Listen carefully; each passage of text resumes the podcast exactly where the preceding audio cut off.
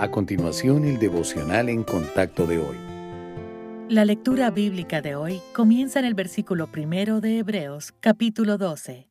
Por tanto, nosotros también, teniendo en derredor nuestro tan grande nube de testigos, despojémonos de todo peso y del pecado que nos asedia, y corramos con paciencia la carrera que tenemos por delante, puestos los ojos en Jesús, el autor y consumador de la fe, el cual por el gozo puesto delante de él sufrió la cruz, menospreciando el oprobio, y se sentó a la diestra del trono de Dios.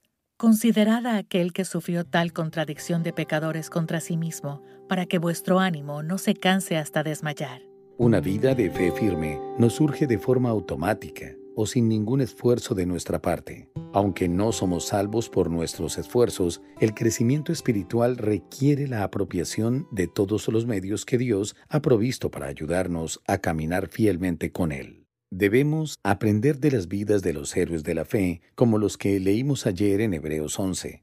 Saber que otros han atravesado con fe los mares tormentosos de la vida nos alienta a perseverar. Debemos deshacernos de los pecados u otras cargas que nos impiden adorar y obedecer de manera incondicional al Señor. Debemos enfocarnos en el Señor Jesucristo, no en nosotros mismos o en nuestros deseos. Cristo modeló para nosotros cómo vivir con confianza, sin importar cuán difíciles sean las circunstancias.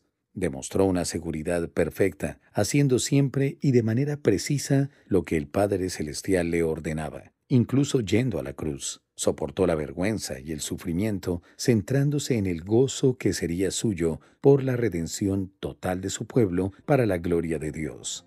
¿Está usted buscando en Cristo las fuerzas y la perspectiva necesarias para correr la carrera de la vida con perseverancia llena de fe?